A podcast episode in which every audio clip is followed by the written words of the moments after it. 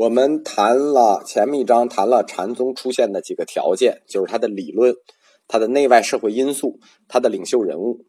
其实，在促进禅宗形成的这些条件里头，有一个条件是不容忽视的，而这个条件，后世历史研究中经常会忽视这个条件，就是在这个时期，禅众中文化结构发生了变化，它的领袖人物素质得到了整体的提高。在当时那种环境下，北朝发生了什么？北周灭佛，灭佛首当其冲的是义学僧侣。这些义学僧侣就是我们说的官禅呃官僧，一般都是高居这个官寺的。他们在整个佛教徒里本身就属于文化层次最高的一伙人。他们被迫南下以后，只有极少数人可以在南朝这个新朝里变成显贵，大部分人就会流入普通禅宗之中。而这个时候，南方变动也挺大，尤其是三论宗。被打击最重。唐建国以后，李世民他支持的是后天教化。我们开始就谈到唐朝对佛教的态度，就是有序发展，还是要控制的。而且李世民他重视的就是后天教化，所以他特别重视那种唐僧那套系统，非常看不上那种口头。务虚的，就是我们说般若学这套，尤其是那些行为不羁的原贵族僧侣。三论宗的实际解体，就导致大批的高水平僧人流落到了底层，尤其是在江南地区。我们都知道啊，三论宗僧人啊，他不少人学识非常渊博，文化水平非常高。所以这个时候，禅宗就出现了一个两极化趋势。其实这一直是中国禅学或者是中国禅宗信徒的两极化。什么呢？就是一方面，大量的禅僧禅众的文化水平极低，我们今天也一样，大量的佛教徒的水平就是呃理论水平极低，但是他们的领袖人物恰恰相反，水平极高。这些文化水平很高。但是经历很坎坷的下层禅师，在周、陈、隋、唐，就是那段动乱的时代四代里头非常普遍。他们就是随着战争的形势啊、格局啊流动变化，所以这种流动变化导致了当时北方的地论学、楞伽学，南方的社论学、三论学，他们就融合在一起，糅合在一起。结合了禅师的一些个人的人生体验，他们或是说讲经，或者是著书的方式，他们表达出来。在这个时期，我们谈过，最早我们认为是小乘的宗师，就是马明菩萨的写的大乘论，就是谭谦所讲的大乘起信论，就是这一个时期集中概括了这一类禅师的一个宗教哲学的一个大成果。所以，我们从这章起就讲一下大乘起信论和禅的理论模式。这章大家要要重点听一下，因为对于大乘教或者说中国禅宗的发展来说，大乘起信论实在是太重要了。大乘起信论它是马明做的，真谛译的，但是关于它的真实作者啊，呃，学界一直有翻译，大家一直就是有有一帮巨匠一直认为这就是伪经。他最早的著书者呢？是谭岩和慧远，这个慧远呢是法上的弟子，是著名的地论师，也就是叫慧中国叫慧远的人很多啊，这不是那庐山慧远，这是那法上的弟子，著名地论师。谭岩他翻译了这个著书了这个《实地经论》，而且他自称呢，他这个著书呢，他自称他是在梦中有马明菩萨亲自授的经衣。所以说，这就是后来大家一开始就怀疑这个大乘起信论是伪作的主要原因之一啊。就是说，他这个写的人，他就他这个经的来历就是有点奇怪，梦里得到的。起信论对这个中国禅宗的思想影响是巨大的。它主要表现在三个方面。第一个方面，它将世间和出世间一切现象的最高本体。或者说，最后本源归结为一心，这是第一个方面。第二个方面，他主张心性无染，心性本净。第三个方面，他提出了一个若行若住、若卧若起，皆应止行止观俱行，就是这三点。我们先说一下这三点，然后再拆解开给大家谈。第一点，把世间和出世间的一切现象归结为一心。你看，一心是什么？一心是智，是理，是觉，是佛。你看这个佛教翻译，它这些词都是等同的。这个一心，我们就可以说它是佛性，是真如，是如来藏，表示的是一切佛法、一切佛教净法均在一心中具足圆满，懂吗？就是这个一心，我们给它定义一个最高定义，叫做一切现象的最高本体和最后本源。用那个西方哲学的话讲，这就是这个最终本体论，一心就是最终本体。那最终本体是什么呢？就是佛性，就是真如，就是如来藏。同时，因为此心一切众生皆有，就是这这这个一心不是说你我有你没有啊，这个最终本体大家都有，与众人并不疏远，所以这个真如这个如来藏又叫众生心。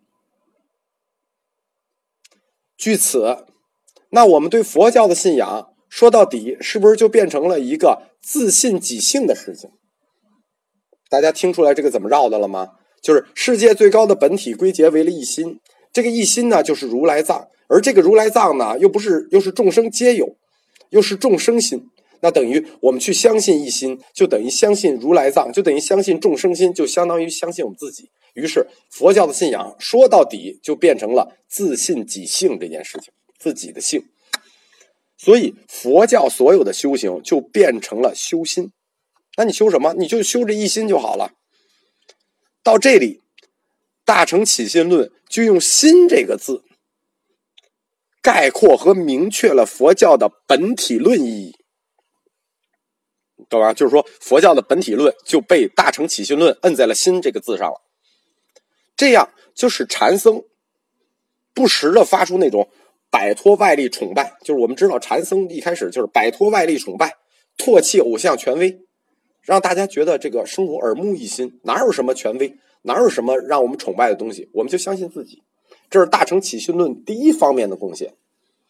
第二方面，大乘起信论主张心性无染，心性本净，这个东西。不能单纯的按字面上理解，因为静不是空，也不是有，就是说这个心性本静，静是什么呢？静是空吗？不是，是有吗？不是，是什么？是不动。心性本静，这个静是不动。所谓心性不动，那么静就变成了什么呢？就这个干净的静就变成了什么呢？就变成了安静的静。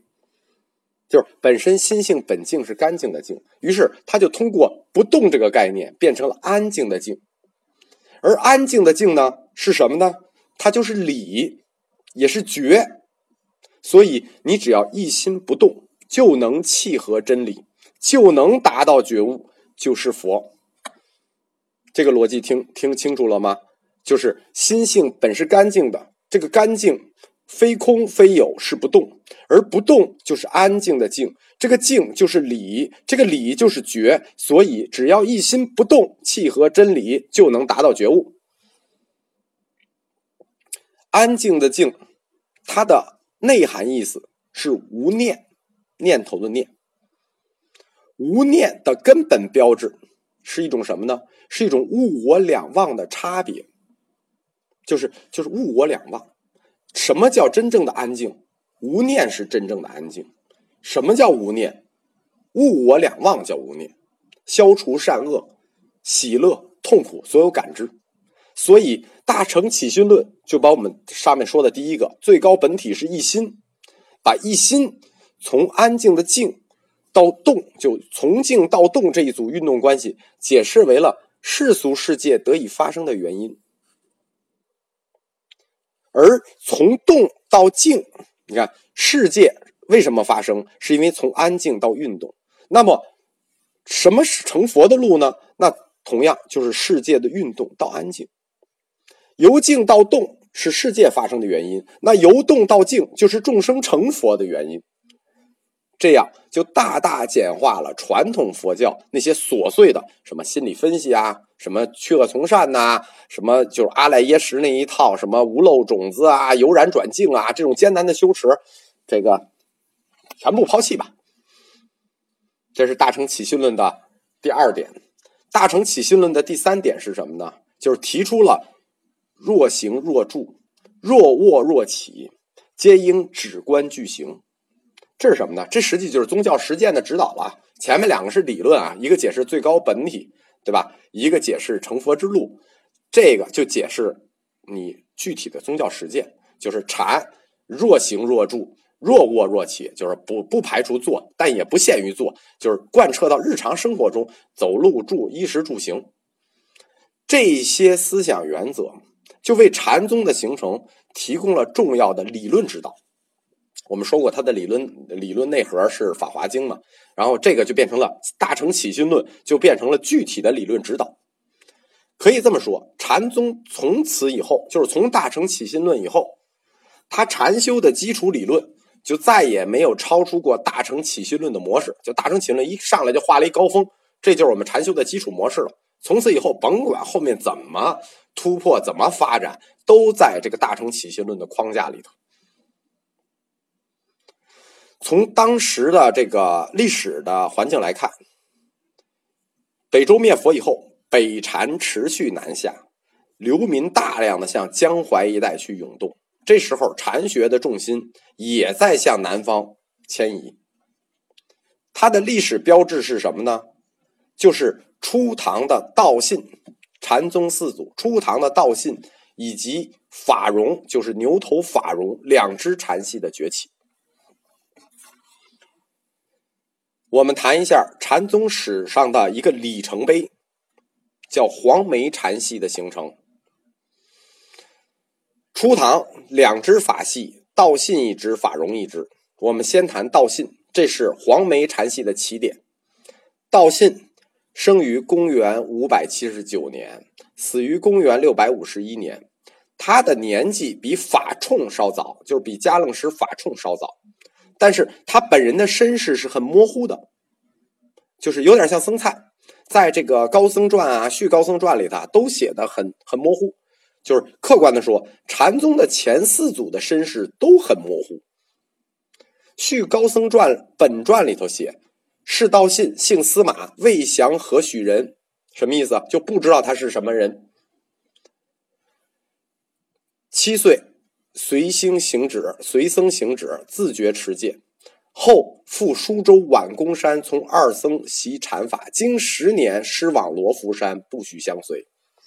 这是《续高僧传》里给他写的这么段话，就是说司马道信不知道他是什么人，七岁他就跟着一个僧人出家了，能自觉持戒，没有出家就跟着僧人出去了，自觉持戒。后来到了宛公山，就是今天的安徽潜山，跟着两个和尚习禅法。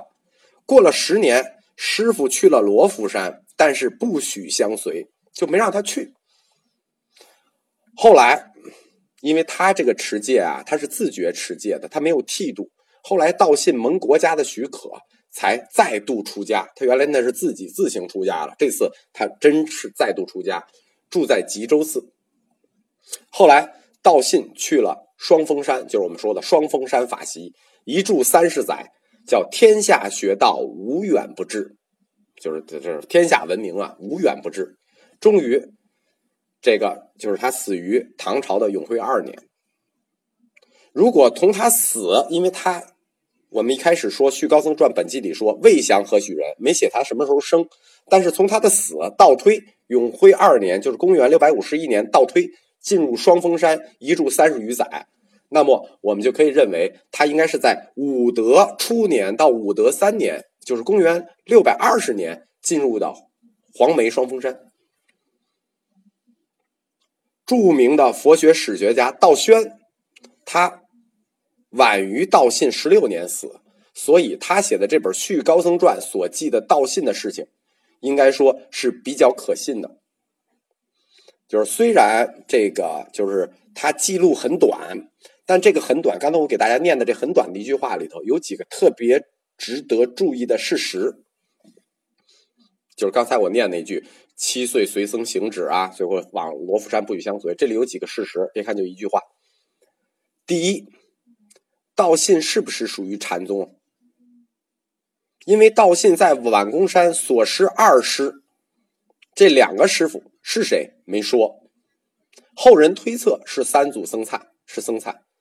且不论，就是这一个他从师这个经历是否可靠，但有一点是可靠的，就是道信从来没有说过他的师傅是谁，而且看师傅也不许他说，为什么呢？这个师师往罗浮山不许相随，师傅走，大家觉得这像不像孙悟空的师傅？其实是很像的，就是说，师傅没有告诉道信他自己的名字，这在佛教里叫什么呢？在佛教里有一个专门的词，叫不留名誉，就是名誉，就自名誉那个词，叫不留名誉。不留名誉是一种什么表现呢？是妄言的表现，就是。妄言，那大家记得菩提老祖也是不让孙悟空说自己是谁吗？而且不光是不留名誉这种妄言的表现，他还不允许师徒久聚。你看他去罗浮山不允许道信跟着，这是什么呢？这是无亲的表现，就是无亲人的无亲的表现。这种妄言和无亲都是哪本经里教的呢？都是十二头陀经里谈的。所以说，从思想体系上讲。道信的师傅不像是禅宗，倒像是楞家族，这是第一点，他是不是属于禅宗的问题？第二点就是关于道信到底有没有法慈的问题，就是他有没有临终托付法慈？道信临终的时候，这我们当然都知道啊，是五祖弘忍，但实际上《续高僧传》里是这么说的：道信临终的时候，弟子问道：“和尚有什么要嘱咐的吗？”回答说。生来嘱咐已经不少了，此话说完就圆寂了，说明什么？说明道信拒绝为自己安排继承者。道信作为最著名的禅僧，或者说最著名的定居的创造者，我们知道禅僧是流动的，道信是最著名的定居的禅僧创造者，他的吸引力已经不止于当时的天下诸州了，他的影响力。遍及禅宗从此以后的发展至大至久，但是关于道信聚众山居这件事情，就是他如何聚众的在双峰山干了什么，呃，具体情况缺乏记载。所有关于道信的山居记载，都是他第三代、第四代以后追记的。最早的记录也是徒孙了，比如说嵩山法如一系写的《传法宝记》。比如说，安州玄泽一系写的《楞伽师资记》，这个都是他的徒孙了。根据《传法宝记》，就是嵩山法如这一系记载是说，道信每劝门人努力勤做，作为根本。努力勤做，这个“做”是坐着的“坐”，作为根本的“做”是工作的“做”，两个“做”是不一样的。前面一个是坐着，后面一个是。工作泛指一切劳动，这说明什么呢？说明道信已经正式把劳动和吃饭当做了禅门大事，列在了禅行之中。这在整个佛教史上可以说是一个具有革命意义的创举。那道信之后，我们就都知道了五祖弘忍，这个前面我们也做过一大章的介绍，我们就不展就不再介绍弘忍了。就是弘忍，他文化水平不高，这是我们都知道。但是他之所以能成为禅众公认的领袖，就在于他能解决这个禅僧们日常的这个生活方面的种种问题，而且有管理禅僧日常生活的种种才能。像弘忍这样的禅师啊，就是根据后来的记载，在隋唐之际不在少数。比如说，我们后来推为这个。天台宗二代祖师的这个慧思，慧思就是特别的，那个他是慧文的徒弟嘛，就是就特别能干，叫做呃书上写叫营僧为业，冬夏供养，就他他特别善于经营，整个就把寺产经营的非常好，整个寺庙里的日常供养都是慧思经营的，相当于我们说的这个，他把寺庙的第三产业给做的非常好了。应该说，中国禅宗到了道信和弘忍这一系叫什么呢？黄梅禅系，或者说双峰山禅系。到了黄梅禅系就正式形成了。这个说法呢，一直有两个说法，一个呢叫双峰山法席，是以道信来说的；一个呢叫黄梅禅系，是以五祖弘忍来说的，对吧？五祖弘忍还有一个独立的词叫东山法门，这三个东西都指他一个东西。道信和弘忍继承了达摩以来关于众生的心性，即是佛性的基本思想。这个思想就是我们前面刚讲过的《大乘起心论》所说的心性，一一路就到佛性，一心到佛性的这个基本思想。可以说，这种思想在当时佛教的内忧外患之际，完成了自信自立、自求解脱的。这么一个中心教义的确立，从此之后，中国佛教就出现了这么一个中心教义：自信自立、自求解脱。他就为他的禅宗的立宗工作竖起了理论大旗，同时，他也为流动的禅僧创造了一种稳定的据点式的，这是我说的，这是一个据点式的自存模式。那么，理论已经准备好了。生存模式已经验证清楚了，就是我们说的商业模式已经清楚了，数据流量、流量数据已经在了。那么黄梅戏这个榜样就差什么了呢？他正式立宗，只差一件事，只差唐王朝的正式承认了。